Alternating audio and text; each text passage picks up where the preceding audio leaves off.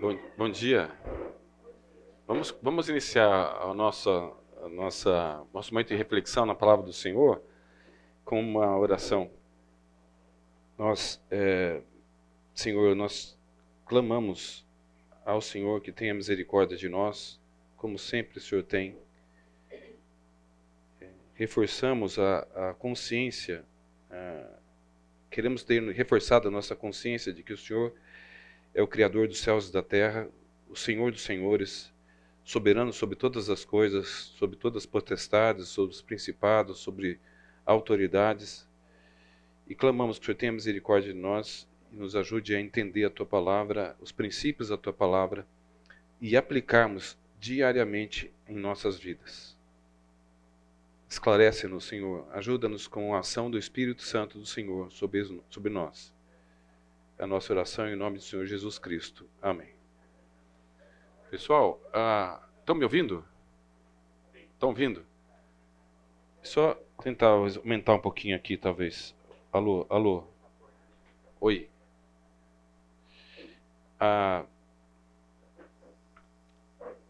hoje vai ser uma mais breve revisão ainda do que da outra vez, tá? Vamos só relembrar alguns pontos.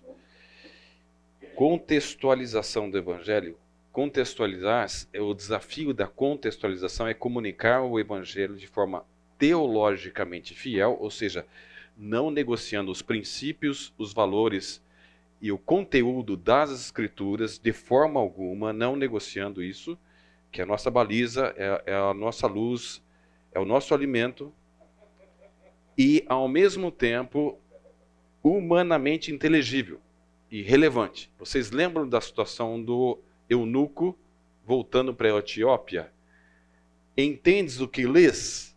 Como entendo se ninguém me elucida, me explica? Aí Felipe foi lá, explicou, ele entendeu, entendeu, compreendeu, decidiu, teve a possibilidade de decidir o que, o que me impede de ser batizado. Ele compreendeu todo o processo, tá? E voltou feliz da vida para casa. Então, a,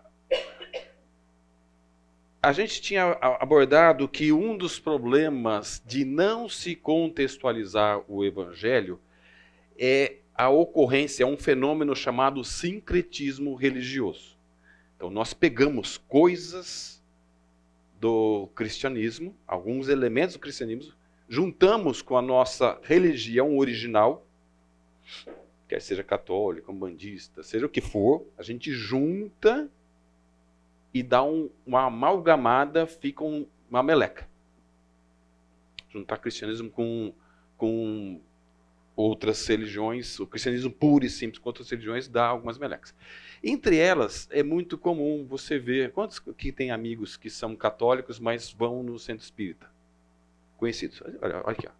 isso é sincretismo religioso? Então o cara não sabe para onde ele corre na hora do desespero. Ele, ele conforme a, convém, ele vai correr para um lado ou para o outro. Agora, tem uma definição aqui que eu, que eu tinha citado do, do, do, se não me engano, do Rogers, que é um missiólogo, que tinha falado sobre o sincretismo como sendo religião, religião denominada religião. Falando bandismo, espiritismo, sei lá, é, testemunho de Jeová, etc. Só que hoje a gente tem um outro conceito também, além dessa definição mais, mais tradicional. Existem conceitos ideológicos. Então, o cara tem um conceito ideológico, de uma linha ideológica, política, econômica, e junta com o cristianismo. Eu tenho um colega que vem na minha mente, que se diz cristão, mas ele é um cara, um cara de um cunho ideológico, porque, na verdade, ele, ele basicamente ele, ele acende uma vela, vela para Deus e outra para o diabo. Sabe aquele negócio assim? É, ele acende uma quando, quando, precisa e tenta dar um jeito de dizer que a ideologia dele casa com o cristianismo. Independente de ser de direita ou de esquerda. Pessoal, não estou dizendo direita ou esquerda, não estou polarizando as coisas, só quero falar para vocês que isso acaba sendo um, algo sincrético. Você não tem a pureza do, do evangelho ali. Não tendo a pureza do evangelho, você perde potencial rentabilidade e desempenho. Com certeza, em termos de reino de Deus, você vai perder. Vai perder. Não é que talvez vai perder, é certeza, é matemática, vai perder. Então, por isso que é importante contextualizar o evangelho, porque acontece sincretismo religioso. E aí é uma. Vocês lembram quando, quando o Senhor falou para o povo de Israel: Ó, quando chegar lá no, na terra prometida, o que vocês fazem? Faça amizade com os povos lá. Vocês lembram? Foi isso que ele falou? Parece duro para alguns, mas ele falou: ó, liquida. Não tem o que fazer. Para vocês não serem tentados a se juntar. O que, que aconteceu? Houve permissão. E o que aconteceu? Juntou-se, começaram a sacrificar deuses a Moloque, os filhos a Moloque, aquele negócio todo que a gente já sabe. Sincretismo. Tá? Bom, outro problema, outro problema que nós conhecemos, que, a, que a, ocorre quando a contextualização não é bem feita, é o nominalismo. Então o cara se diz, sei lá, ah, eu sou católico, eu sou evangélico, eu sou. Nominal. Quer seja, ele vá para a igreja e só lá bate o ponto, crack, antigamente batia o ponto assim, né? os mais antigos sabem como é que era negócio. É, aí surgiu a maquininha que você colocava o negocinho, tum, ele batia sozinho meio automaticamente, né? É, hoje é tudo no, no dedinho, né? Agora, em alguns lugares, a pessoa só mete a fuça lá, o negócio já sai, a fitinha que você entrou. Né? Então, a questão é ser, no, ser, entre aspas, um religioso nominal traz alguma eficiência em termos de testemunho, em termos de ser luz, de ser sal nessa terra? Missão a qual, a, a, a, para a qual o Senhor, nos, Jesus nos deu para executarmos? Traz ou não? Não diferença nenhuma, não cheiro impede. Vai ser igual a um sal que não presta, que para ser jogado, ser pisoteado e não vale nada. Né? Então isso é muito sério em termos de, de, de resultado. Então precisamos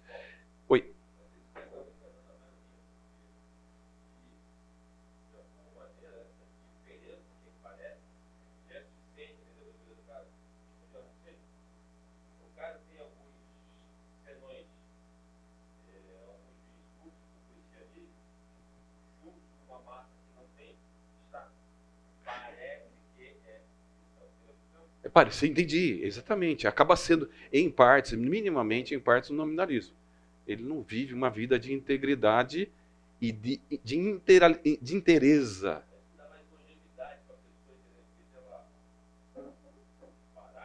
Sim.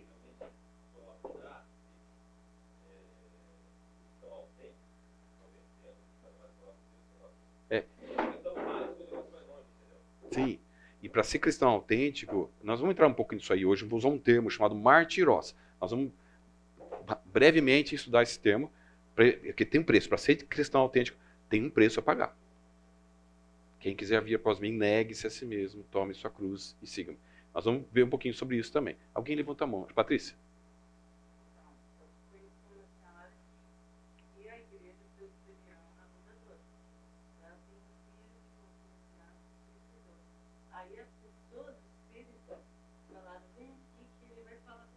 Sim.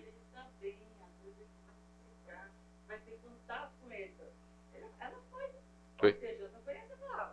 É, não, não conhece. Porque você vai, só você está desesperada internamente porque seu filho não está mais aí. E aí ela viu espírito. O diabo conseguiu puxar para o lado dele.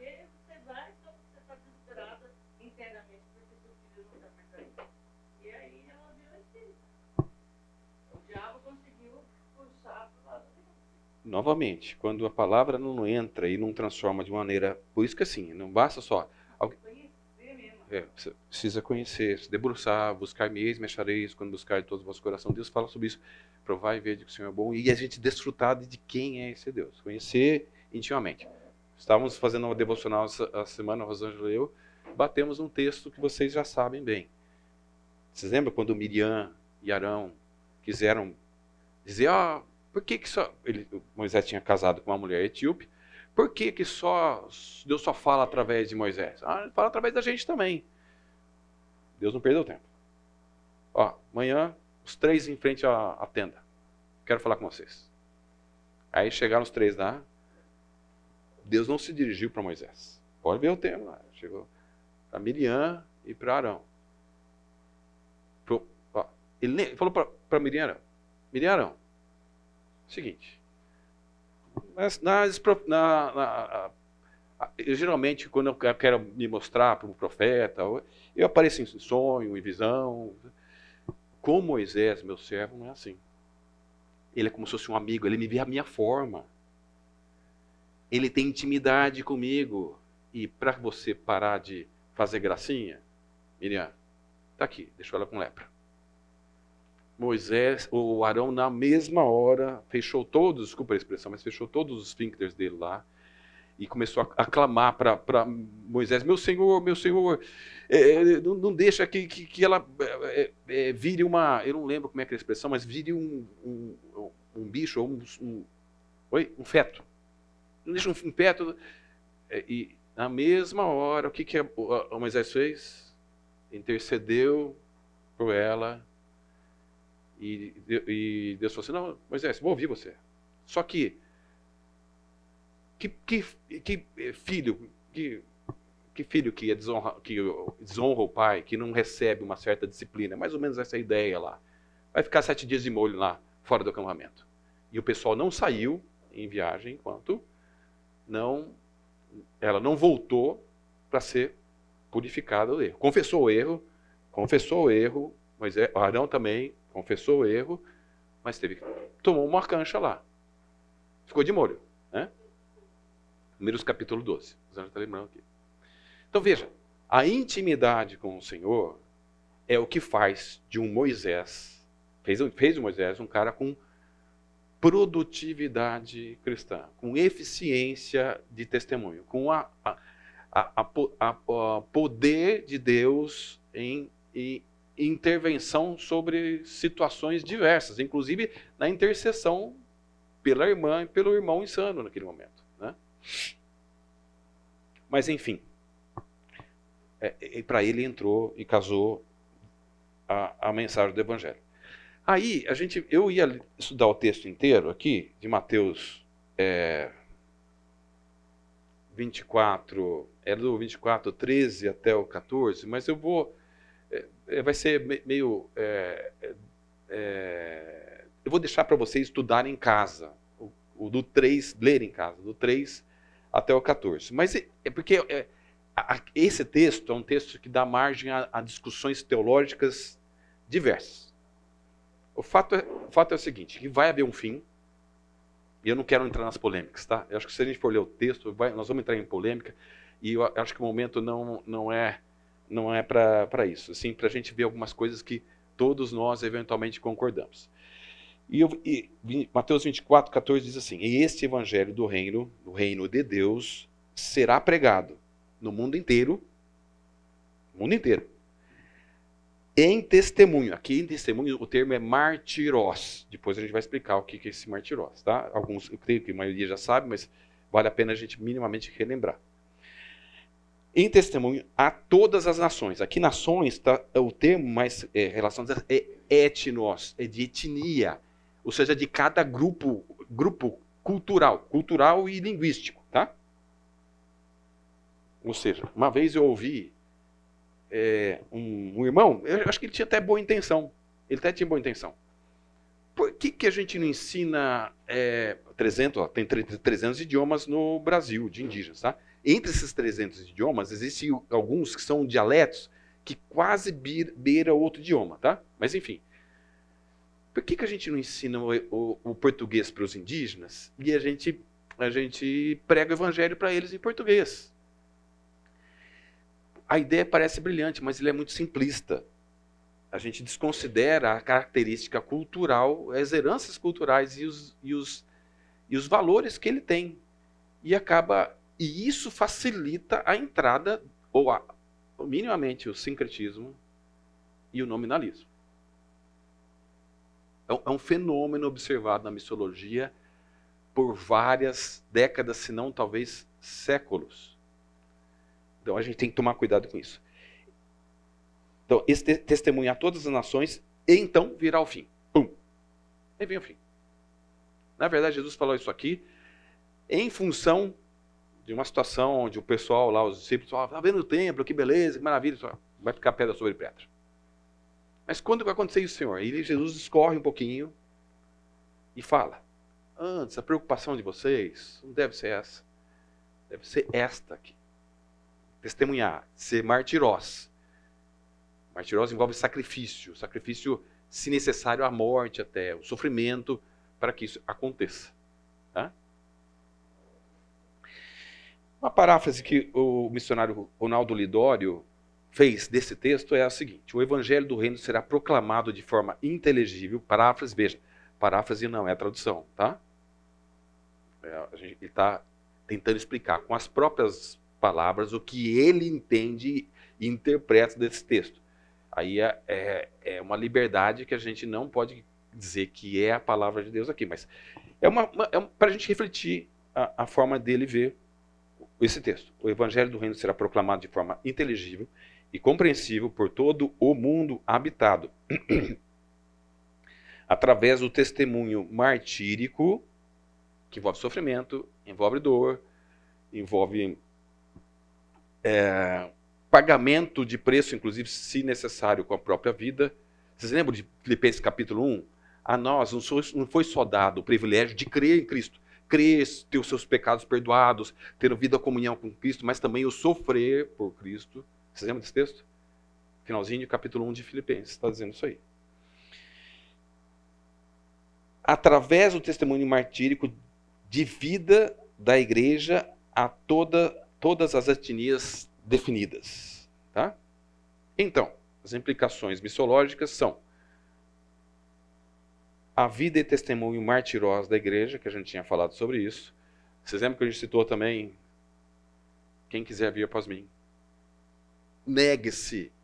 Ah, mas eu sou assim mesmo. Meu temperamento é duro mesmo.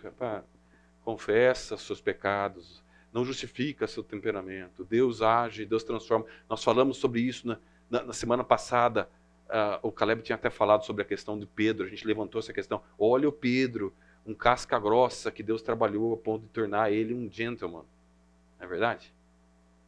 Olha o processo que Deus fez na vida dele. Então, só basta a gente deixar Deixa Deus agir na sua vida, na minha vida. Eu tenho que deixar Deus agir na vida para transformar-me de um casca grossa em um fiel e humilde servo do Senhor. Fiel e humilde servo do Senhor não significa a gente ser trouxa e nem ser a, gente ser passado para trás, mas muitas vezes ser firme. Lembra Jesus entrando no templo lá? Ele ficou indignado, indignado com a situação. Ele pegou lá e começou a derrubar as barracas. Por quê? Tinha um zelo pela casa do Senhor. Ele não era trouxa. Né? Ele sabia o que estava fazendo e estava bem consciente daquilo. Né? E naquilo, na ira dele lá, uma ira não pecaminosa, ele não errou. Né? Então, e nesse sentido, nesse sentido, Deus tem uma proposta para nós cristãos. Ah, mas contextualização então é impossível. Não é impossível. Vocês lembram? Toda a autoridade foi dada nos céus da terra. Portanto, ir de fazer discípulos de todas as nações. Ou seja, nós temos uma definida missão a cumprir. E aí entra uma coisa que a gente tem feito, eu tenho refletido, pensado bastante sobre, essa, sobre esse assunto. Nós podemos ser, de fato, embaixadores por Cristo, 2 Coríntios 5, 20. Somos embaixadores por Cristo. Ele tá, é, é, é, é, um, é um ministério, é, um, é uma embaixada do ministério da reconciliação de pessoas das, nas trevas para a luz. E ser embaixador envolve honrar e zelar pelo nome do, da, do sua nação. E nós não somos desse reino aqui da terra. Tudo bem, somos brasileiros? Somos brasileiros. Mas antes de sermos brasileiros como cristãos, nós temos uma pátria celestial que está acima da nossa pátria aqui. Não interessa se ela é de direita ou de esquerda, se ela é de centro, de baixo ou de cima. Ela é, acima de tudo, do Senhor. Somos cidadãos do reino. Então, nesse sentido, nesse sentido, é, a atitude, o que, as implicações que envolve aqui, o testemunho que pagar o preço até a morte, se necessário for, o sofrimento, a dor. Porque Jesus fez por nós, Paulo fez, deu exemplo e muitos mais fez, fizeram exemplos. A gente citou Pedro aqui semana passada que morreu de uma maneira a tradição da, da igreja cristã diz que ele morreu de, é crucificado de cabeça para baixo, demora mais para morrer em termos médicos, demora mais para morrer. Você, em vez de ficar com a cruz, com a, a, pra, você crucificado cabeça para cima, você morre mais rápido. Em fadiga muscular mais rápido. Aí você morre por falta de oxigênio. De cabeça para baixo, baixo demora mais tempo. Ele falou: Eu não mereço ser, morrer do jeito que meu Senhor morreu. É, a gente pode dar margem a várias interpretações em relação a isso. O fato é o seguinte: ele sofreu martírio, como outros sofreram. Tiago sofreu e outros também sofreram. Né? Então, é, é, nossa sociedade ela é muito hedônica, ela, ela, ela, ela sempre preza pelo conforto acima de tudo. Será que, será não, nós não fomos chamados para viver prioritariamente numa situação de conforto. Não que Deus não possa, nós não possamos desfrutar daquilo que Deus nos dá. Não é isso não, não é pecado. Mas se necessário for, por que não sofrer por causa de Cristo? Né? Essa que é a questão. Segunda implicação, a atitude de proclamar, expor o Evangelho de Cristo, esta comunicação do Evangelho, portanto, é uma perspectiva transcultural. Necessita de um trabalho de tradução em duas áreas específicas, a língua e a cultura. Isso envolve pagar o preço de envolvimento, aí entra envolvimento, identificação. Estou é, com um problema lá no serviço, é um problema que todo mundo está empurrando com a barriga. E o rapaz se diz cristão. Né? O grupo inteiro, tem vários não cristãos, estão tendo dificuldade lá. Até então eu não tinha visto o problema em, com os meus olhos. Eu só ouvia, ficava quieto, porque eu não, não sabia o que estava acontecendo. Mas desta vez, essa semana, eu vi o problema de uma maneira muito, ou os problemas de uma maneira muito evidente. O que eu faço? Empurro embaixo do tapete ou vou pegar qual que é os princípios do Senhor e vou lá abordar com o dito irmão. Eu não sei se ele é nominal. Eu não sei. Talvez a impressão que eu tenho é que é nominal. Mas enfim, eu vou tentar descobrir agora quando vou ter que fazer uma conversa com ele. Quero fazer essa conversa. Gostaria de fazer? Eu não queria passar por esse conflito. Que pode ser conflito. Mas eu tenho que ir de, com a ajuda do Senhor, orando, pedindo ao Senhor que me dê sabedoria, ir lá e falar com Ele. Aliás, se quiserem orar por esse assunto, é um, um assunto, um problema que está tá pendendo, está em pendenga já faz tempo lá no, no nosso trabalho. Mas preciso fazer isso. Né? Preciso fazer isso. Então, são, são eu, e, e, eventualmente o irmão está em pecado, ele precisa ser advertido em relação a isso. Para o outro irmão. Certo? Então, envolve, tem envolvimento, tem identificação, é, envolve trabalho, conhecimento, compreensão da realidade do outro e comunicar de uma maneira clara, onde ele venha a entender. Nossa sociedade, nossa cultura trabalha muito com jogos vocês sabem muito bem do que eu vou falar. É, se joga muito uma verdade, uma meia-verdade ou uma mentira parecida com verdade, e aquilo é, as pessoas vão jogando conforme o humor do outro vai jogando. Isso é certo? A palavra nossa não tem que ser sim, sim, não, não. Parece duro, parece duro. Mas um, é, eu já algumas vezes, eu, eu tenho ouvido lá no meu trabalho, é, umas, algumas situações que para mim é muito matemático. É sim ou não.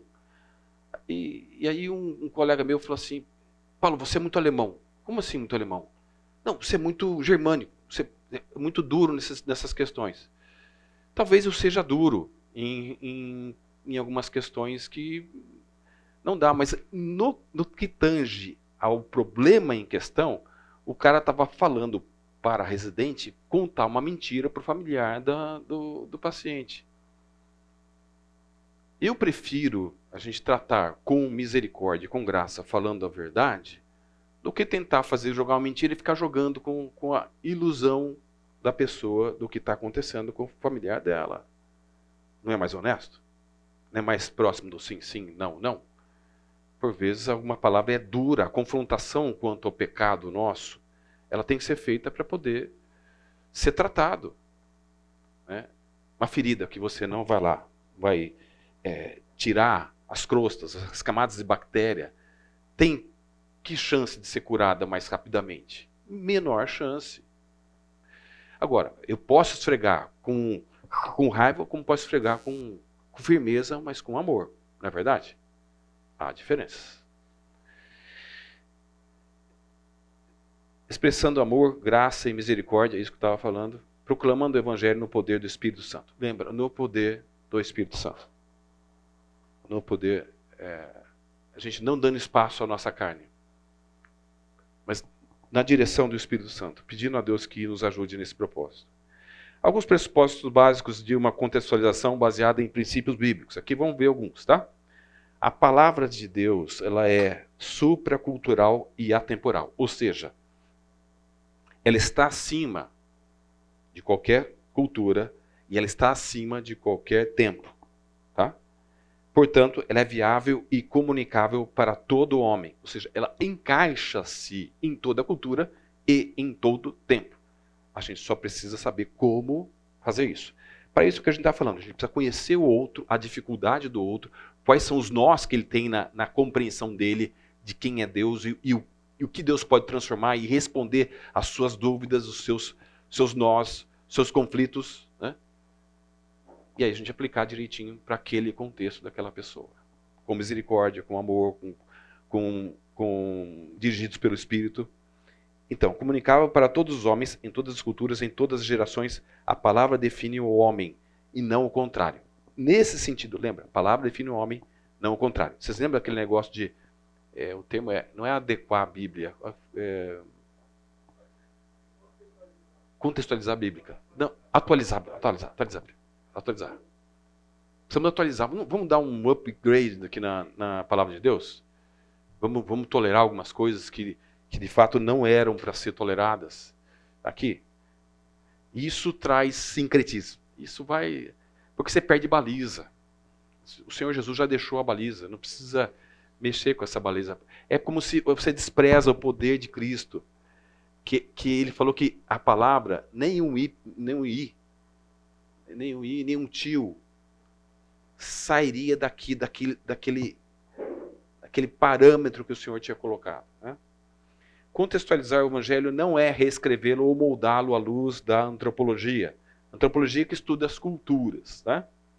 mas sim traduzi-lo linguística, e culturalmente para um cenário distinto, a fim de que todo homem compreenda o Cristo histórico e bíblico. A gente tinha falado sobre isso da atualização da Bíblia. Apresentar Cristo é a finalidade maior da contextualização. Você vai apresentar Cristo e todas as suas implicações. Eu vim para que tenha vida e vida e abundância. Eu vim, não vim para condenar o mundo, mas vim para salvar o mundo. Então, apresentar Cristo envolve todo esse processo e fazer dele um cidadão do reino, embaixador de Cristo, que também vai lá é, negar-se a si mesmo, tomar a sua cruz e seguir a Cristo. Tá? A igreja deve evitar que Jesus Cristo seja apresentado apenas como uma resposta para as perguntas que os missionários fazem. Eu vou explicar essa questão já já, tá? Uma solução apenas para um segmento ou uma mensagem alienígena para o povo alvo. Vou explicar isso aqui para vocês. Tentar explicar. Toda vez que eu Aliás, quem assistiu o filme tal, aquele que tinha proposto lá? Vocês assistiram? Depois a gente vai ter um momento para refletir um pouco nisso aí, viu? Quem não assistiu, vale a pena. Vale a pena assistir o filme tal. E tal. E tal. Eu vou, vou pôr o link depois aqui. Tá? Eu vou pôr o link aqui. Mas é o seguinte. Eu vou usar o filme tal. É, é, que, vou sintetizar ele. Vou, não é de spoiler, vou sintetizar, porque tem nuances interessantes. Eu acho que não vai ser um spoiler. O missionário foi chamado pra, por Deus para ir para um seminário, foi para uma aldeia uh, na Austrália e começou a, conhecendo bem a Bíblia, começou a entendeu como é que era a cultura dos caras. A estratégia que ele usou foi de começar desde o início da criação do mundo, trazendo todas as histórias onde revelava quem o Messias, até chegar no ápice dos tempos que era Cristo. E ele é relacionado que o Messias prometido ao povo de Israel, que era para ser um reino de sacerdotes, abandonam muitas vezes essa missão deles. Esse Messias era o Jesus Cristo de Nazaré. Ele tinha se proposto morrer e ressuscitar, vencendo o pecado e a morte, para nos salvar e dar uma vida nova com Deus. Bom, veio num, numa, numa, num contexto de é, adequação cultural e, e linguística à mensagem, no sentido de ele ter trabalhado com oralidade, com histórias, a ponto de um povo que é de tradição oral entender as histórias. Casou com a, com a vida deles, eles foram transformados, Deus continuou trabalhando na vida deles, eles entenderam que eles deveriam ser servos do Senhor, embaixadores de Cristo, e começaram a pregar para outros povos na redondeza deles. Inclusive, alguns daqueles povos eram inimigos deles de, de briga, de conflito. Tá? Então, esse camarada, ele foi, entendeu a cultura e viu onde estavam os nós, os nós da cultura, que eles não tinham resposta, ou as respostas não traziam satisfação interior a eles. Começando por isso, mostrando as, a, aos pontos, foi, pregou evangelizou, eles se converteram, e ali teve menos, menos sincretismo, menos nominalismo, e sim uma ação concreta de, de consciência de uma, uma, uma missão, uma tarefa a ser cumprida. Né? Por vezes, por vezes, é, veja, aqui eu não estou criticando os missionários americanos, eu cheguei à fé cristã fruto de missionários, missionários cristãos americanos. Meu pai, minha mãe também. Fruto disso. Porém, algumas coisas os irmãos norte-americanos americanos trouxeram a cultura deles junto com o evangelho. Vou dar um exemplozinho só. Na época que muitos americanos vieram para cá, havia uma questão da lei seca nos Estados Unidos. Já estudaram sobre isso? Ouviram falar, né? estudaram sobre isso. Então, os missionários americanos vieram com aquele conceito de que a lei seca deveria ser aplicada também aqui com a lei seca, para quem não sabe, eventualmente não sabe, é, era proibido é, comercializar bebida alcoólica nos Estados Unidos. Então, para evitar problemas de a, a, a, é, violência, agressão, suicídio, etc. Um monte de, de questões lá. Então, puseram uma ordem e e cúmplice. Eles trouxeram para cá meio que demonizando a, a bebida alcoólica. Veja, a Bíblia não trata dessa maneira a bebida alcoólica. Inclusive, lemos um texto essa semana que o vinho serve para a alegria de, das pessoas. Não estou dizendo que agora vamos encher a cara, não é isso não. Deus condena a embriaguez. Deus condena a embriaguez. Mas a, a bebida alcoólica não é uma coisa condenável. Né? Nesse sentido. Eles trouxeram junto. Então o evangelho vinha consigo o quê? Não podemos de jeito nenhum beber. Então qualquer tipo de bebida alcoólica é, eventualmente é, é, soa como um pecado meio mortal. Não sei se está dando para entender. Está claro? Tem vários aspectos que nós também, quando fomos missionários, vamos lá pregar para outros povos na África, aqui no, no, no Brasil mesmo, entre os indígenas, indígenas, nós cometemos equívocos nesse sentido. Tá? Então, as perguntas que nós temos que resolver não são as nossas culturas, os, os nossos problemas das, da nossa cultura que nós vamos ter que levar para eles. Sim, nós entendemos quais são os nós, onde é que eles não entendem, ou tem obstáculos. Vocês lembram que eu tinha falado sobre a questão do infanticídio? Ou do, do, do, do aborto? que Ou mesmo do adultério, lá no Yanomamis? Aquilo não, fica, não casa bem no coração deles. O que, que a gente tem que entender? Ir lá, entender, compreender que aquela dificuldade deles e apresentar o evangelho. O que, que a palavra de Deus diz sobre aquilo? Diz isso, isso, isso, isso. Há, há histórias assim, contando assim, assim, assim, assim. Aí eu, eu, eu, talvez na minha cultura não seja problema, mas na dele é, então vamos tratar com esse ponto. Eu vou partir da necessidade do da outro. Vocês lembram do eunuco? Onde você não está entendendo? Olha, isso aqui que eu não estou entendendo. Ele abriu Isaías começou a falar de Isaías. E aí, o que Felipe falou? Viu que era o nó dele e começou a explicar. Está claro? Vamos lá. Nós tínhamos falado sobre a tarefinha é, que eu tinha dado para vocês. Eu não sei quantos leram Atos 13, 14 a 52, Atos 17, 16 a 34. Para a gente tentar cumprir com essa tarefa, com, a, com o cronograma de hoje, eu vou, eu não vou ler, vou citar as duas, os dois textos aqui. O primeiro deles, de Atos 13, 14 a 52, Paulo faz uma retrospectiva. Antes, deixa eu contar uma coisinha. Jesus fazia isso, tá? Jesus ia onde que ele ia?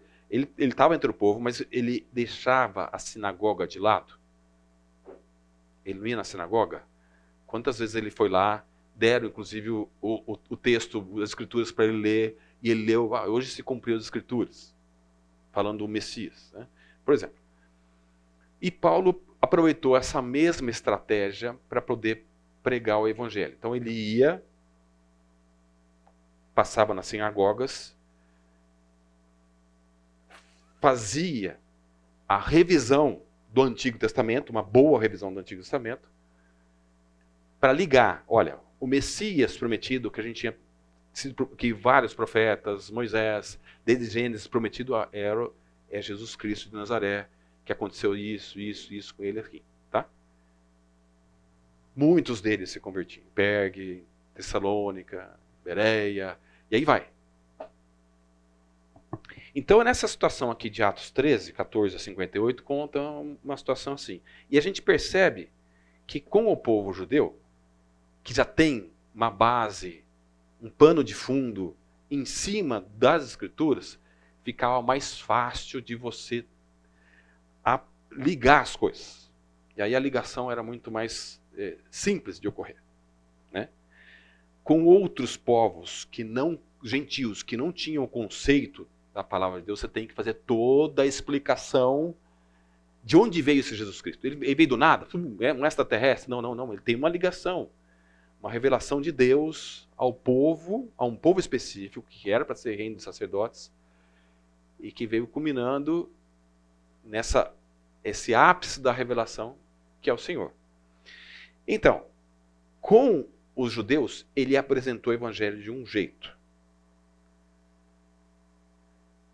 Ele estava, se eu não me engano, em Pergue, de, e, e Pergue ou era Tessalônica, eu não lembro agora onde era. Ele saiu e acho que Barnabé e Silas ficaram na, no local. Acho que vale a pena dar uma lidinha aqui. Para dar uma relembrada aqui. Atos 17.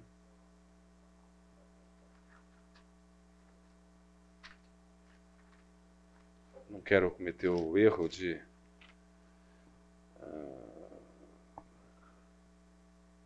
17. Estava em Tessalônica, isso, estava em Tessalônica, depois foram para Bereia de Bereia, tem até aquele texto lá que é, Lucas escreveu Atos, é, é, honrou os berianos porque eles, é, com afinco, com avidez, buscavam a palavra de Deus para e confirmar se era realmente aquilo que Paulo está falando é verdade. E eles iam confirmar e queriam que ele voltasse e, e, e não foram logo bate pronto já ah, isso aqui é heresia e ponto final. Vamos, vamos ver, vamos ver aqui, vamos ver, vamos confirmar, confirmar ver se isso é verdade.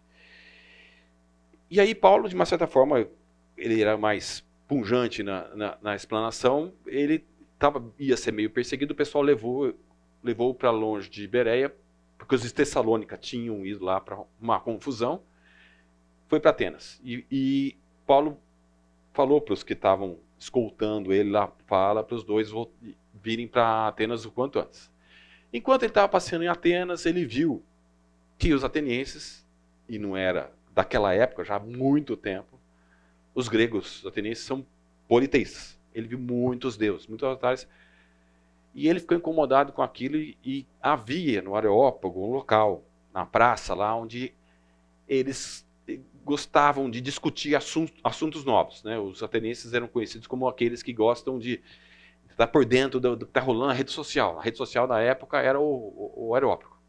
Então eles estavam lá na rede social, lá discutindo e eles gostavam da, da, desse exercício é, de, de elucubração filosófica, esse negócio todo. Só para fechar isso aqui. O que aconteceu foi que Paulo se levantou e começou a falar. E começou a falar dentro de um contexto onde eles sabiam exatamente o que ele estava falando, porque Paulo estava citando, inclusive, poetas, escritores gregos. Paulo tinha uma cultura fantástica. E apresentando que havia um Deus desconhecido. E esse é o, Deus que eu estou que pregando para vocês. Que não tem uma moradia. E que não se detém, detém em determinados lugares. E que vai, um dia vai julgar os justos e injustos. E falando e quando ele citou a ressurreição, e os, e os muitos atenienses são seguidores de Platão, para Platão não existe esse negócio de ressurreição. É, a, a voltar do espírito à carne seria uma regressão enorme. E aquilo bloqueou para eles. Porém, algumas pessoas quiseram ouvir mais e outros se converteram. Olha como ele falou de um jeito para os judeus, de outro para os atenienses. Tá? Intervalinho de 10 minutos, a gente volta daqui a pouco. Então, é, o que eu. Dando continuidade aqui, a, aquilo que a gente estava falando, a partir desses dois exemplos citados, e vamos citar mais alguns, ou, uh, poderíamos citar vários outros exemplos em cima de Atos. Atos é um livro recheadíssimo de sugestões, sugestões de, é, de onde se, de, de, histórias, tem histórias que você pinça, você garimpa dessas histórias princípios missiológicos, princípios de testemunho, princípios de, de evangelização, inclusive próximo da nossa cultura. Né? Existem princípios fantásticos que a gente garimpa. Então, é só ler Atos que dá para tirar bastante coisa. As epístolas paulinas também são epístolas que foram escritas para igrejas missionárias. Não eram igrejas que viviam guetos de, olha, é, é, é, vamos continuar aqui. Vocês lembram da, da, da, da, da história da transfiguração de Jesus? Vocês lembram? Jesus chamou Pedro, Tiago, João, vamos lá, vamos subir lá. De repente, pá, Jesus é, sofre uma transfiguração quem, quem está do lado dele? Elias e Moisés. A gente falou um pouquinho sobre isso, mas assim, o que um destaque que eu estou querendo dar hoje é o seguinte: o que que Pedro falou para Jesus? Olha, Senhor, deixa a gente fazer uma, uma barraca para o Senhor e outra para Elias, outra para Moisés. Vamos continuar curtindo esse momento aqui. É, sabe aquele negócio meio sensação de gueto? Deixa os outros para lá, vamos ficar curtindo aqui. Isso é que na mesma hora que ele acabou de falar disso, disso pá, sumiram Moisés e Elias e Jesus falou para eles: olha, vocês saberem que é, eu não sou qualquer um, eu sou Messias. E não foi para isso, para viver em gueto, que eu estou chamando vocês. E especialmente vocês três. Lembra a história da, da, da Tabita? Da, da menina? Quem que ele chamou? Pedro, Tiago João. Vem cá vocês três. Tinha mais proximidade com aqueles caras lá. Tiago, vocês lembram que morreu logo cedo? João escreveu Apocalipse e Pedro foi um dos esteios da igreja. Tá? E foi um esteio que ficou em Jerusalém. Eles queriam ficar em Jerusalém no começo. Né? Aí vieram as perseguições, mas foram e disseminaram. Mas enfim, algumas conclusões a partir desses, desses exemplos e muitos outros que a gente vê em Atos e em, em outras epístolas do Novo Testamento, algumas conclusões a partir do modelo paulino de exposição do Evangelho em relação à contextualização da mensagem. Lidório, o Ronaldo Lidório fez um, um apanhado e algumas conclusões que eu gostaria de dividir aqui com vocês, que eu concordo com ele. Existem, na minha opinião, existem mais conclusões sobre isso, tá? Até que o Reinaldo e eu escrevemos algumas outras conclusões mais relacionadas com isso aqui. Nós temos isso escrito. Não publicamos, mas temos isso escrito. Até para servir como base para o ministério, o, ministério missionário que a igreja estava querendo iniciar no, no sertão. Mas enfim, eu gosto de, de, de pensar nessas, nessas conclusões aqui. A mensagem em um processo de comunicação contextual jamais deve ser diluída em seu conteúdo. É, é não tornar meio água com açúcar, tá? Não tornar mais palatável. A ideia não é essa. É pregar a palavra do jeito que ela é. Lógico, com misericórdia, com graça, com bondade, com amor e etc. A fidelidade às Escrituras deve ser nossa prioridade, à semelhança de Paulo, que falou da ressurreição de Cristo no Areópago. Lembra? Eles não gostavam de pensar na possibilidade da ressurreição. Para Platão, aquilo é um absurdo. Né? Existe um mundo ideal que ele é menos físico, e quanto mais físico, mais é, ruim ele é. Pior ele é, mais ruim não. Pior ele é. Melhor é o ideal de uma vida ideal, espiritual, etc. Ah, mesmo sabendo que seria um tema controverso para a crença filosófica presente. Ele sabia que ia ter um preço a pagar. Mas ele não fugiu do embate. Número 2. O público-alvo, seus pressupostos culturais, língua e entendimento sobre Deus são fatores relevantes para a apresentação do evangelho. Ou seja, as pessoas, elas têm uma identidade, a gente precisa entender essa identidade delas. Aí é o grande desafio. Eu tentar me colocar no, no, no lugar do outro Tentar ver o que o outro está sofrendo. Calçar o sapato dele para ver onde o sapato aperta e dá o calo.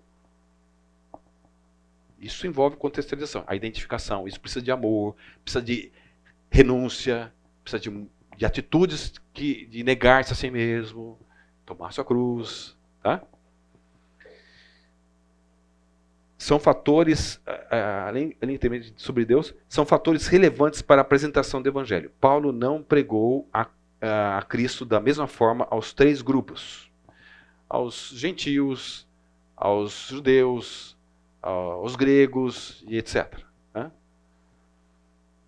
A sua sensibilidade ao ouvinte conduziu a sua abordagem. Ele estava aberto para entender a situação do outro. Né?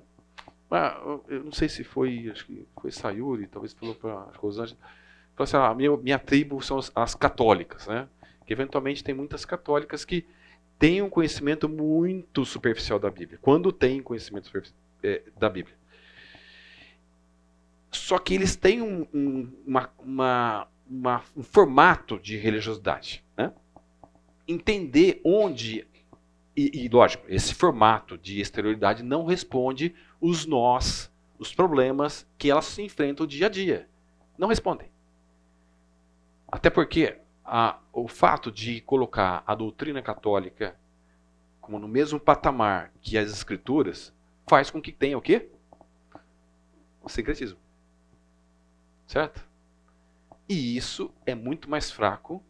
Vocês lembram daquele, do, do daquele aquela estátua lá de Daniel? Vocês lembram que o pé, do que, que era feito o pé? Barro e ferro. São duas, são duas coisas que não, não, é à toa que veio uma, uma pedra de cima do morro, se não me engano, e pegou e derrubou por onde? Pelo pé, onde era mais fraco. Então isso é fraco. Isso é fraco. É por isso que, que muitos estão clamando precisando, diante de um desafio que tem no, no, no mundo, com tantos nós que aparecem a, a elas, é, precisa de palavra. Né? Então, é, o uso da simbologia, é, aqui é uma coisa interessante que eu vou tentar explicar daqui a pouquinho. Só quero ler primeiro. O uso das simbologias culturais explicatórias das verdades bíblicas podem ser utilizadas desde que apresentem claramente a relevância do evangelho. Paulo fez isso utilizando o Deus desconhecido, partindo de um elemento sociocultural para expor com clareza a verdade do evangelho. Em outros momentos, ele fez a partir da criação, primeiro com os, com os atenienses, depois com os judeus. do contraste entre Deus e os deuses adorados e do próprio senti sentimento humano de desencontro com a vida e perdição. Veja, ah, nós gostamos muito daquele exemplo do Deus desconhecido. Tem até um livro chamado Fator Melquisedeque do Don Richardson, se eu não me engano, que ele fala sobre isso. Eu não tenho dificuldade nenhuma de, de entender e de valorizar o que o, o irmão colocou lá.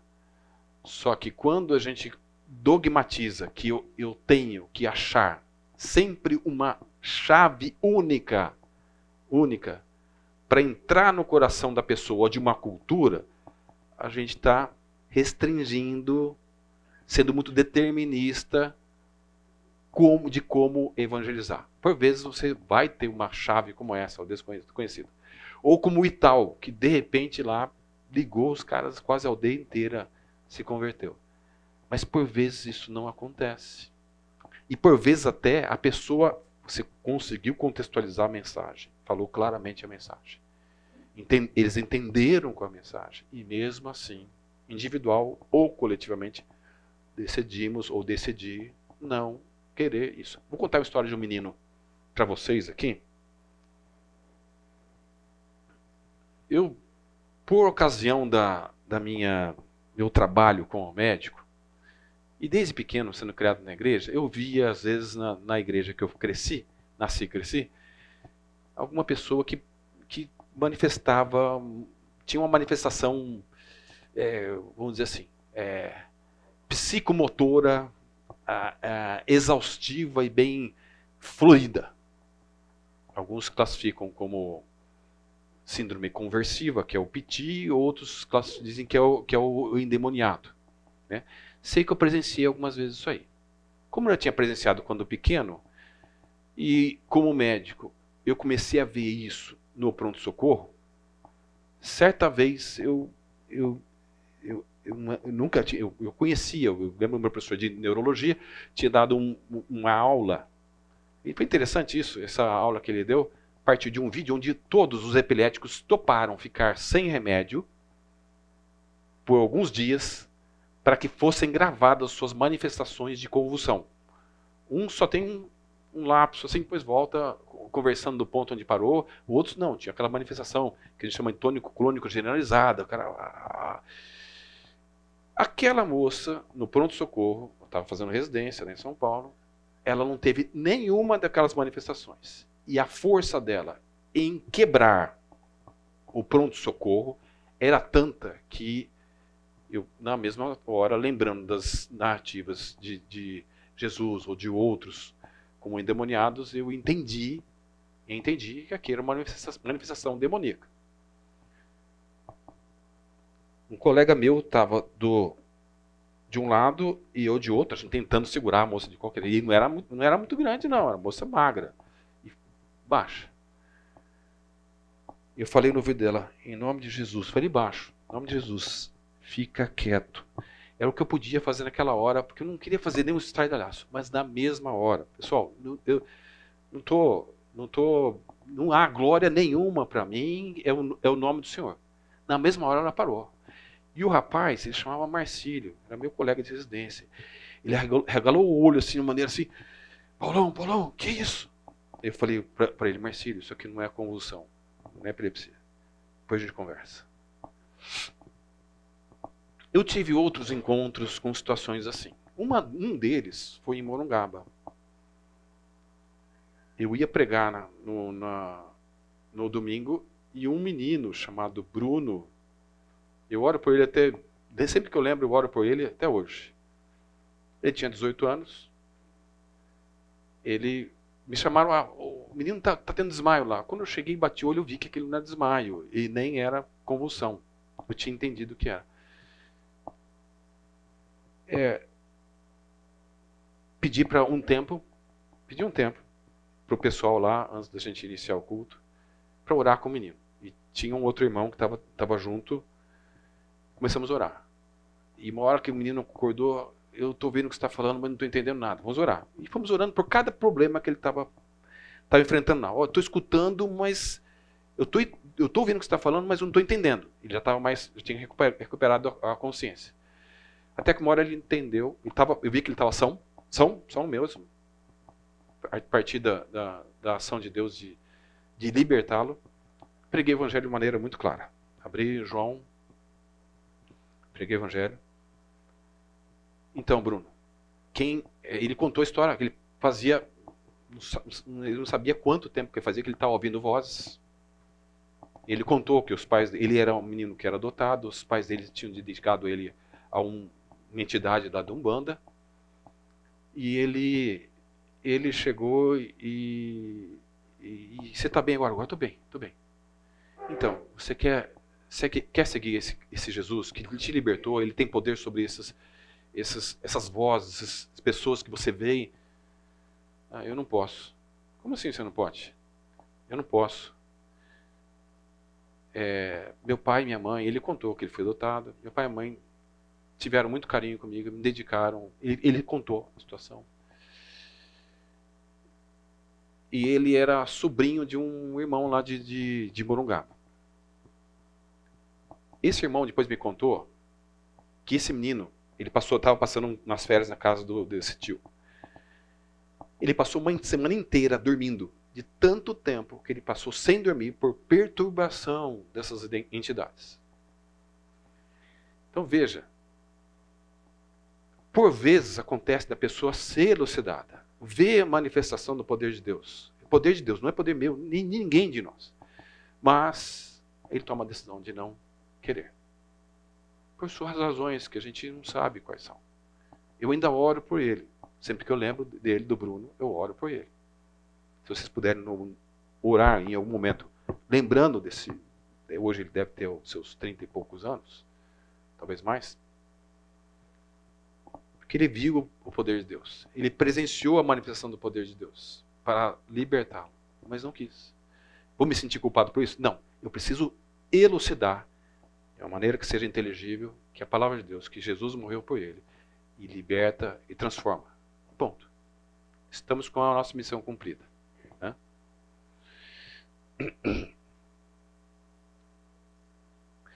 Então, Aqui, inclusive, tem um, contraste entre os deuses adorados e o Deus Todo-Poderoso. Né?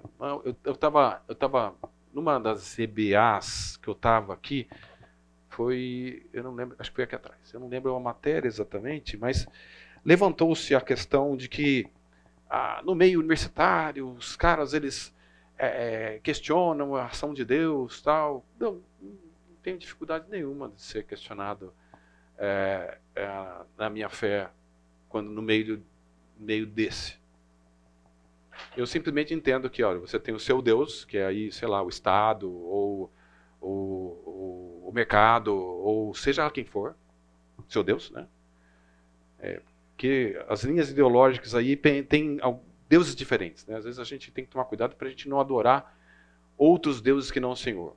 Uns idolatram o Estado, outros idolatram o mercado. E a gente tem que estar sempre sabendo que nós temos que adorar o Senhor, que é sobre todas essas estruturas humanas que foram criadas para governo, para gerência, seja para que for. Né? Mas enfim, o irmão estava falando sobre isso e de repente é o seguinte: olha, você não precisa ter medo e nem problema de confrontar, a, é, não confrontar, mas abordar a sua fé. Você não precisa se preocupar com o que ele vai pensar sobre você. Paulo não se preocupou com que ele pensasse que ele era insano. Eles pensaram que Paulo era insano. Né? Que esse tagarela, esse maluco, esse parlador que está falando aí. É.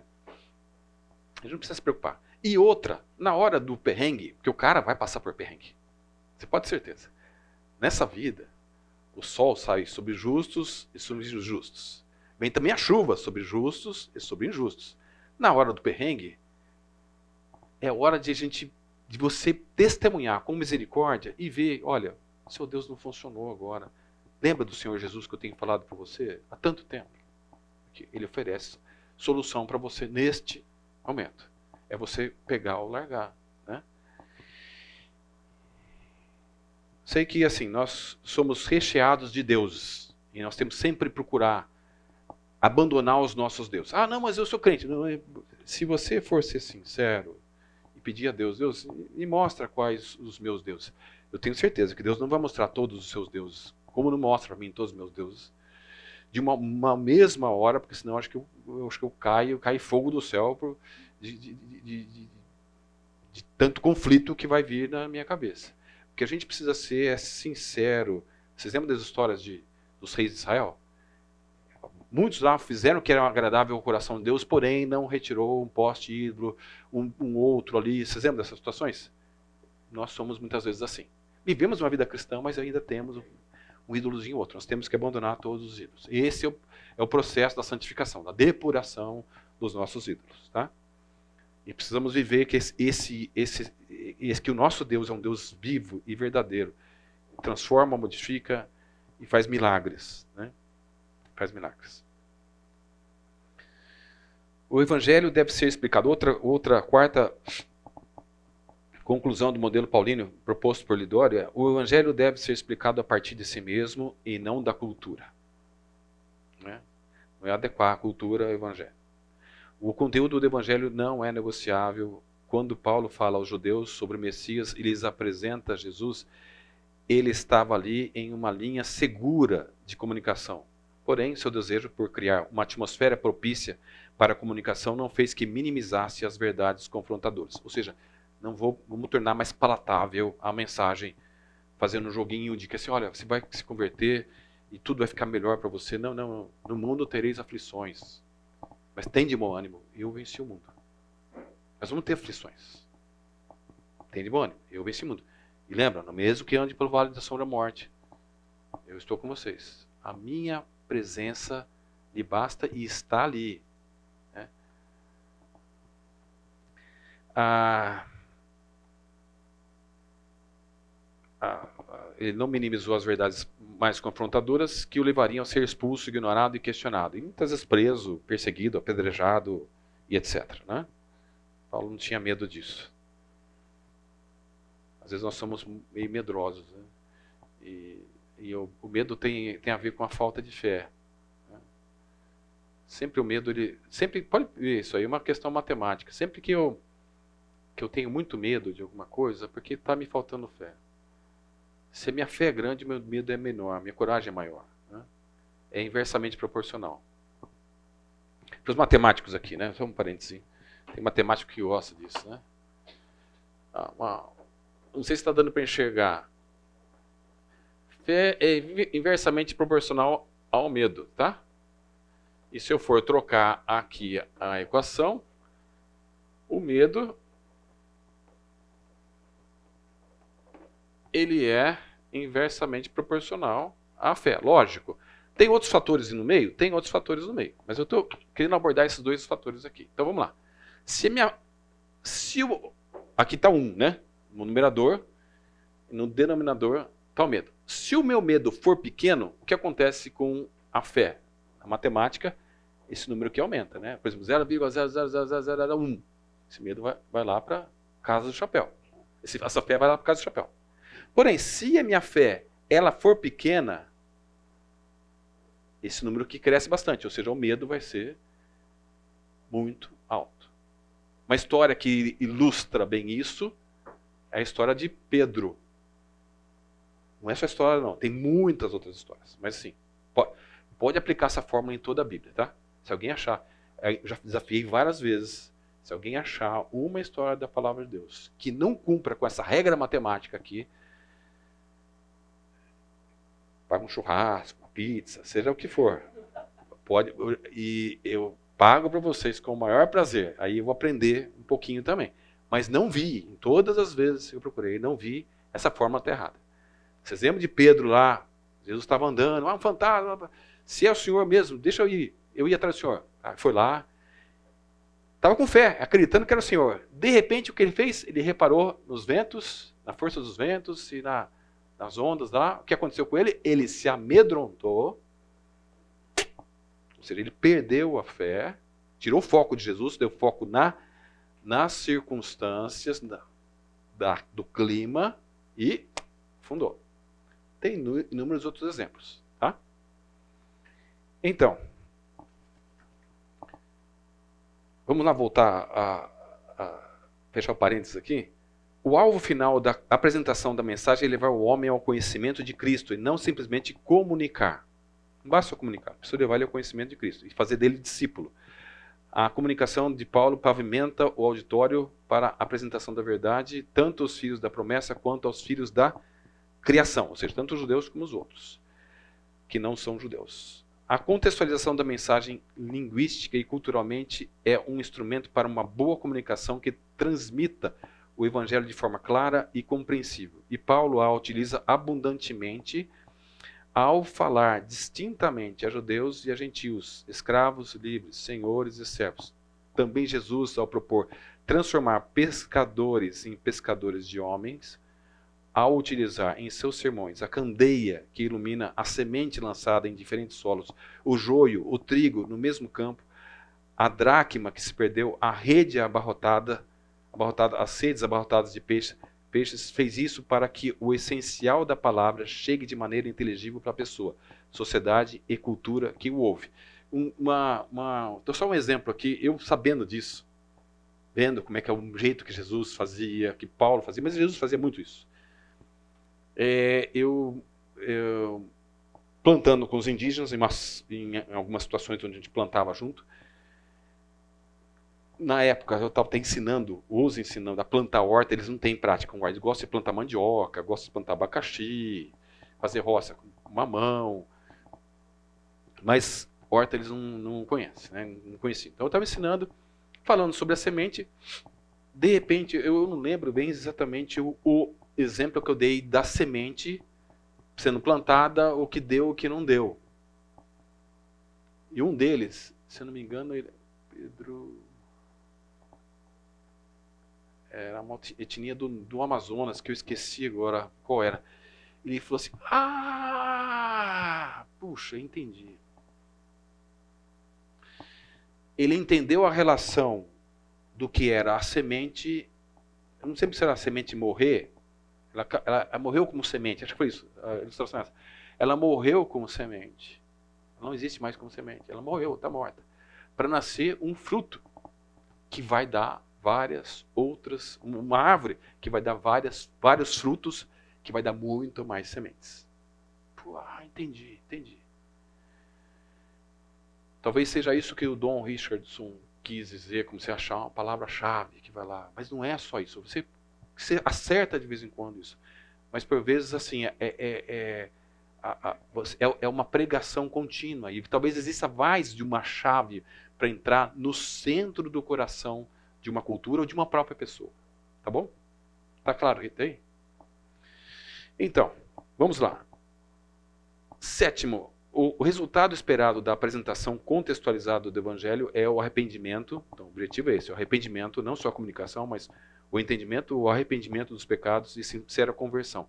Qualquer apresentação do Evangelho que leve o homem a sentir-se confortável em seu estado de pecado é certamente inconclusiva e parcial. Aquele negócio que vai dar sincretismo, vai dar nominalismo, e ele não vai ser plenamente com, é, é, é, tornado cristão, ou pelo menos um cristão que vai progredindo para a santificação.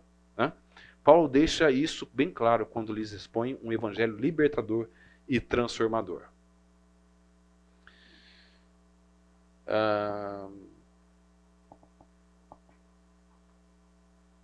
na tentativa de, de avaliar a compreensão e transformação do Evangelho, o Eduardo está falando, tá? A, a compreensão, transformação do Evangelho em um contexto transcultural ou mesmo culturalmente distinto, proponho, Ronaldo Lidório, três principais questões que deveríamos tentar responder perante um cenário onde a mensagem bíblica já foi pregada. Veja, aqui nós estamos em termos de aplicação um pouco mais avançada. Eu não vou dar muitas, muitas explicações sobre isso, eu quero fazer um, um joguinho de exercício no finalzinho aqui, por isso eu vou passar meio rapidinho aqui, tá? A bibliografia que eu citei tem esse livro, é, podem consultar, tá bom? Então, as questões que ele propõe é o seguinte: eles percebem que o evangelho, o evangelho sendo como sendo uma mensagem relevante em seu próprio universo. Vocês lembram da situação que tinha falado do Xingu? Que eu, que eu tinha citado um exemplo, onde o pessoal ia correr atrás da gente para querer saber do Evangelho, ou seja, o Evangelho começou a fazer sentido para eles. E eles começaram a procurar os cristãos para poder falar do Evangelho para eles. Fez isso, cumpriu com uma das missões. Eles entendem o princípio cristão em relação à cosmovisão local, ou seja, que existe uma, uma confrontação entre a, a visão de mundo, pelo menos em alguns aspectos, se não em todos, do evangelho com a sua cultura.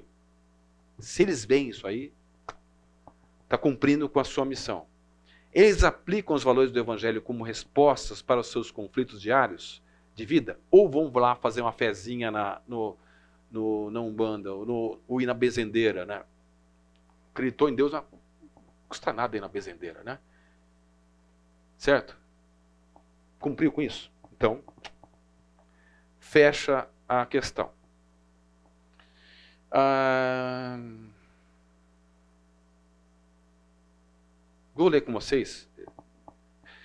Toda a comunicação do Evangelho deve ser baseada nos princípios bíblicos, não sendo negociada pelos pressupostos culturais, o que a gente já leu, né? A comunicação do Evangelho deve ser uma atividade realizada a partir da, da observação e avaliação da exposição do, do, da mensagem do Evangelho. A rejeição, isso aqui é importante, como eu tinha falado já anteriormente. A rejeição do Evangelho não deve ser vista em si como equivalente a má contextualização, o confronto da palavra com a cultura ocorrerá, assim como a rejeição da mensagem bíblica. Isso vai acontecer. A gente não deve se sentir pesaroso se isso acontecer quando a gente faz com todo o afinco, com todo o zelo, com toda a dedicação. Isso acontece. Né? É, eu, senão Jesus teria falado assim: Ó, oh, vocês todos aí, venham após mim. Não, se alguém quiser vir após mim. Né? Ele faz o convite. Negue-se a si mesmo, tome sua cruz e siga. Vocês lembram na, quando ele, Jesus estava fazendo a multiplicação, muita gente estava chegando lá. Ah, a multiplicação dos pães, dos, dos peixes. Tá? De repente Jesus fala essa mensagem e o que aconteceu? Muitos, está escrito lá, muitos começaram a vazar. Começaram a vazar. Então a mensagem do Evangelho ela vai confrontar. Ao elaborarmos a abordagem na apresentação do Evangelho, deve-se partir da Bíblia para a cultura e não do contrário. Não interessa, uma proposta também do, do, do, do Dório, que eu copio e colo aqui, faço deles, dele as minhas palavras também. Não interessa o que mais um missionário faça, ele precisa proclamar o Evangelho. Evangelho, trabalho social, está condenando. Ministério holístico, a compreensão da cultura, jamais irão substituir a clara comunicação do Evangelho e nem justificar a presença da igreja. O conteúdo do Evangelho exposto em todo e qualquer ministério de plantio da igreja deve incluir a Deus como Criador soberano, Efésios 1, 3 a 6. O pecado como fonte da separação entre Deus e os homens. Jesus, sua cruz e ressurreição como plano histórico central para a redenção desse cara que está no fundo do poço para mais próximo de Deus e o Espírito Santo como sendo o gerente do cumprimento de uma promessa de criar um novo povo para a expansão do reino de Deus na terra. Certo? Então, são princípios é, que a gente não deve de forma nenhuma negociar. Agora vamos ver na prática nossa aqui. Na prática nossa. Eu estou diante de situações onde eu tenho as pessoas, como a, Sayuri falou. Eu tenho minha tribo aqui, que é a tribo das católicas, né? as mulheres católicas que estão lá e querem ouvir o Evangelho. Talvez aqui a gente tenha um, um de vocês se depare com espíritas, que ainda vê Jesus como um cara legal. Ele vê, ele não, não, é, é, não tá errado ver ele como um cara legal. Só que é insuficiente ver Jesus como um cara legal. Ele não vê como o salvador do mundo. Tirando, ó, você está numa situação difícil, como eu estou também, eu tive. Vocês lembram da história do, do mendigo que achou o pão? Ó, o pão está ali. Cara, vamos lá. Pega na mão dele, leva-se. Às vezes ele não vai querer comer o pão. Ah, esse pão não presta, não quero pão. Eu quero caviar. Tá bom, cara, fica tranquilo. Fica com o seu caviar aí. Você acha que isso aí é algo bom? Fica com ele. Mas a gente tem que expor isso. Há situações inúmeras que vocês podem vir e se deparar. A partir dessa reflexão que a gente fez, esses quatro encontros, ajudou vocês em, em compreender melhor como fazer, ou pelo menos onde buscar ajuda?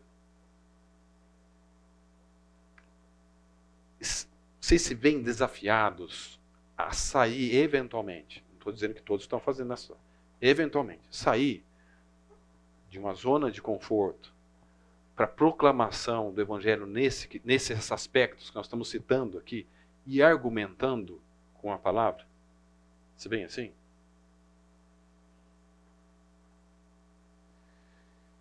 Alguém tem uma colocação, uma dúvida, observação, algo queira falar sobre o assunto?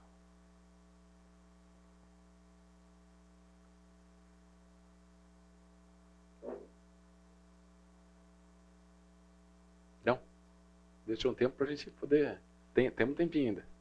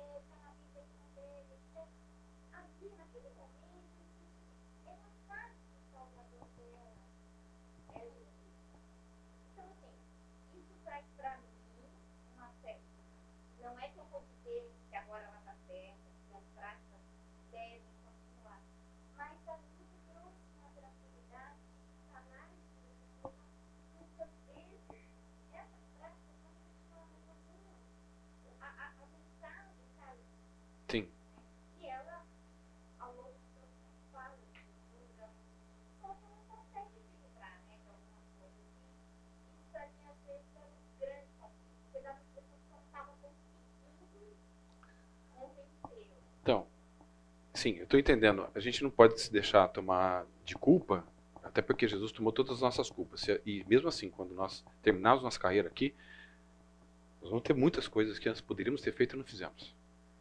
Né? Mesmo assim, o Senhor é gracioso e bondoso, nos perdoa. Porém, é, é, tem culpas que a gente não deve assumir porque não são nossas culpas. São decisões das pessoas. Né? Eu senti muito pelo Bruno. Muito, muito, muito. Fiquei pensando nele muito tempo. Como assim?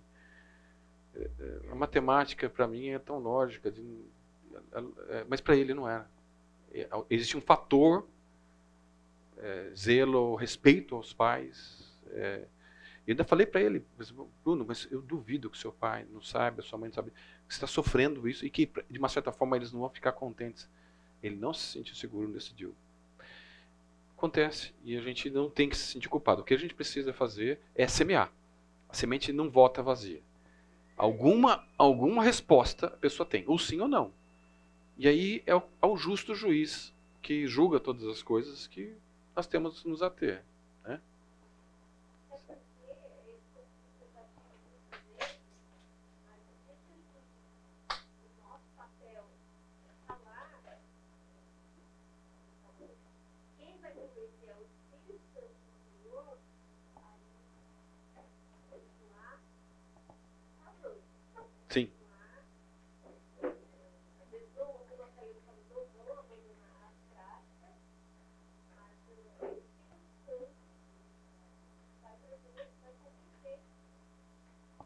E, e o que a gente precisa debaixo disso é assim: andar no espírito, jamais satisfazendo as concupiscências da carne. Nós somos uma ferramenta mais afiada nas mãos do Senhor. Andando no espírito, somos mais afiados. Não andando no espírito, mesmo assim, ainda Deus usa a palavra pregada. Né? Vocês lembram da situação de Paulo estava. que uns, que ele estava preso, uns estavam pregando porque estavam se vendo motivados. É, pelo sofrimento do Paulo. Se ele pregou, eu também vou pregar. Se ele pode, eu também posso. Com boa, boa intenção. Outros, para que trouxessem mais sofrimento para Paulo. Mas ele, a palavra está sendo pregada. E Deus usa aquilo da maneira que ele quer. Alex.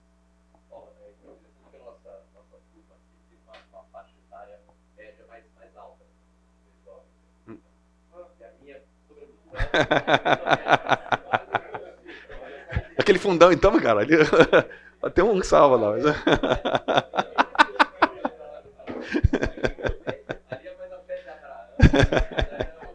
Os patriarcas.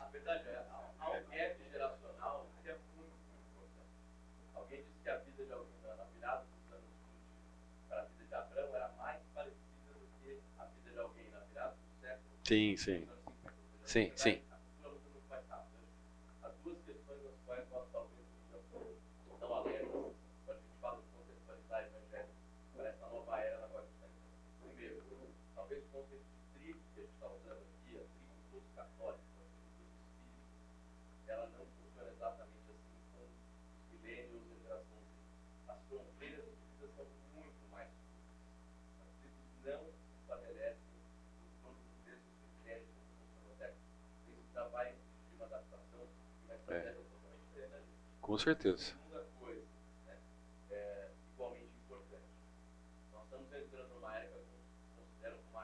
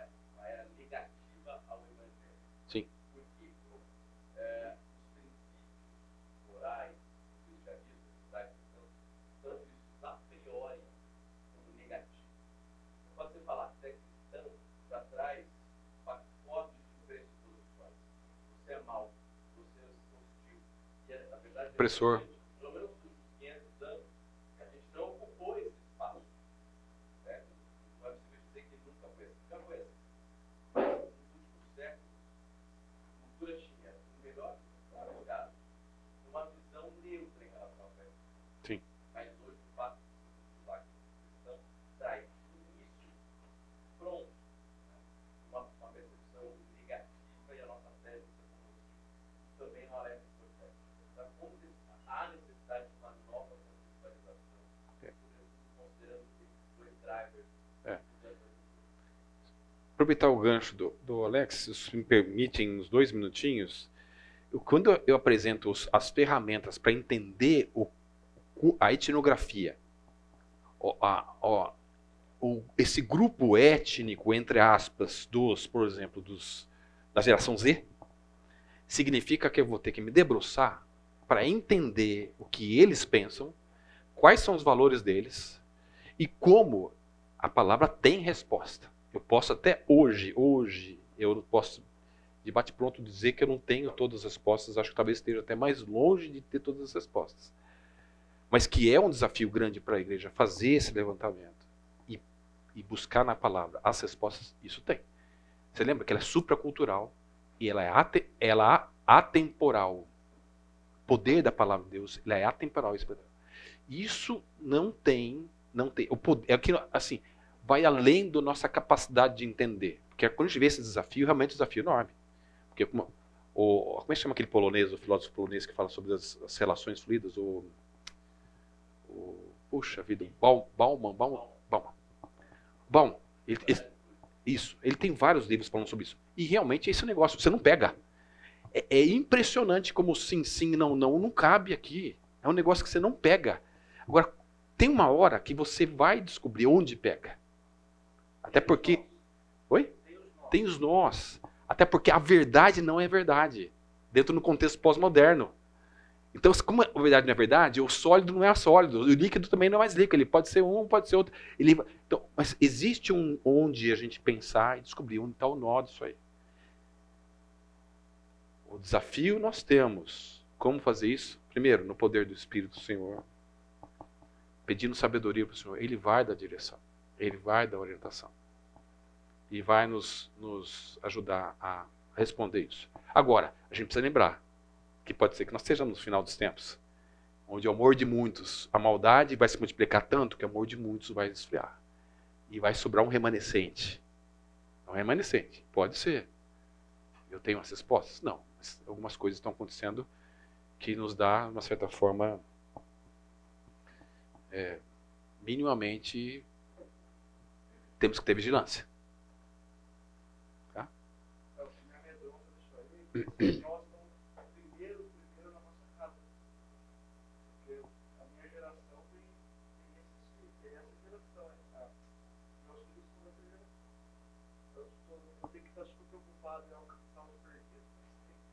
Galera em casa. Galera em casa. Agora, é, é, o tal do negócio. Paulo falou para Timóteo: prega a palavra. Insta tempo ou fala de tempo. Pega a palavra. A gente tem que confiar que a palavra é poderosa. Ela é útil para separar juntas e medulas. Ela vai pregar a palavra. É, os desafios eu tenho os mesmos, Alexandre. Hoje mesmo, saí de casa, um fim de semana, com um BO em casa, tá, rapaz, com a turminha, e a gente tem que, ó, preciso da graça, da misericórdia do Senhor todos os dias, como você e como cada um de nós aqui. Tá bom? Temos que entender que nós precisamos do Senhor a todo instante, no instante, não vai ser no nosso braço. Agora, Deus usa o nosso braço quando a, a nossa sabedoria ou a perspicácia, a inteligência, as ferramentas eventualmente filosóficas, o que temos, usa. Mas tem que entender que são ferramentas nas mãos do Senhor. Pessoal, me delonguei demais, desculpem atrasar vocês. Boa semana para vocês. Que Deus abençoe. Deus abençoe.